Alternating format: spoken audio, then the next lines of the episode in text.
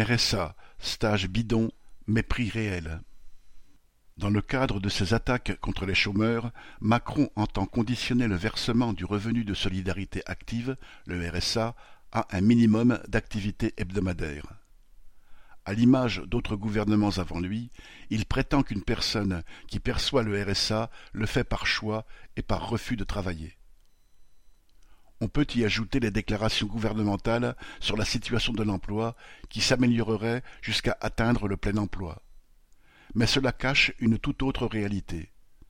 Dans une situation de chômage de masse, près de deux millions de personnes vivent avec le RSA.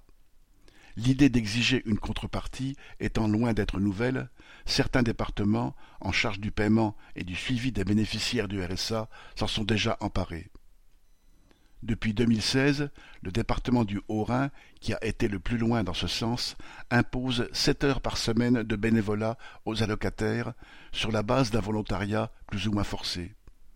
Pour l'instant, un département n'a pas le droit de supprimer purement et simplement le versement de l'allocation mais la situation des travailleurs au chômage de longue durée est suffisamment précaire pour que les propositions soient ressenties comme une obligation, voire comme un chantage. Dans l'Aisne, deux de nos lecteurs en témoignent ainsi. Citation. J'ai plus de cinquante-cinq ans. Il me reste un enfant à charge après en avoir élevé trois. Dès que j'ai été en contact avec l'unité territoriale d'action sociale, via une assistante sociale, des menaces m'ont été faites de me retirer le RSA si je n'acceptais pas leurs propositions. Concrètement, j'ai un stage intitulé Soyons solidaires, dont la durée est d'un an. Nous ne sommes pas payés et devons être présents deux jours par semaine. Il est impératif d'être à l'heure, mais une fois dans les locaux, nous n'avons rien à faire. Des coloriages ou des jeux du genre baccalauréat nous sont proposés. Celui qui regarde son téléphone pendant ces activités se prend une réflexion et des menaces. Une séance de cinéma a été organisée comme si cela allait nous aider à trouver du travail. Nous avons même fait une brocante adressée à nous-mêmes. Nous sommes quelques-uns à être en colère devant cette humiliation qui nous est infligée. Le comble, c'est que les formateurs m'ont annoncé que je devais faire un nouveau stage gratuit dès septembre. J'ai cinquante-six ans. J'ai été à nouveau convoqué par les services du département pour un stage de six mois pour m'aider à chercher du travail.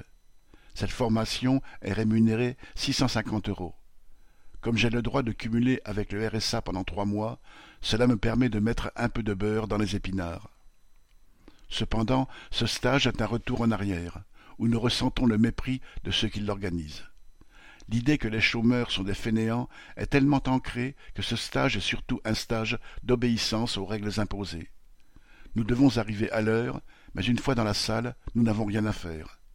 Nous prenons le café, puis attendons la pause avant quelques activités d'informatique ou de remise à niveau en français et en mathématiques. Pour plusieurs d'entre nous, c'est déjà la deuxième, voire la troisième fois que nous faisons et refaisons la même chose. Des stages gratuits en entreprise sont prévus. J'ai été appelé par une entreprise où j'avais fait un stage pour un travail à mi-temps, pour lequel il faut être disponible même les week-ends. Prévenant les formateurs de cette promesse d'embauche, ils m'ont dit que si je n'étais pris que pour une semaine, il faudrait que je rembourse la formation. Une lectrice, un lecteur.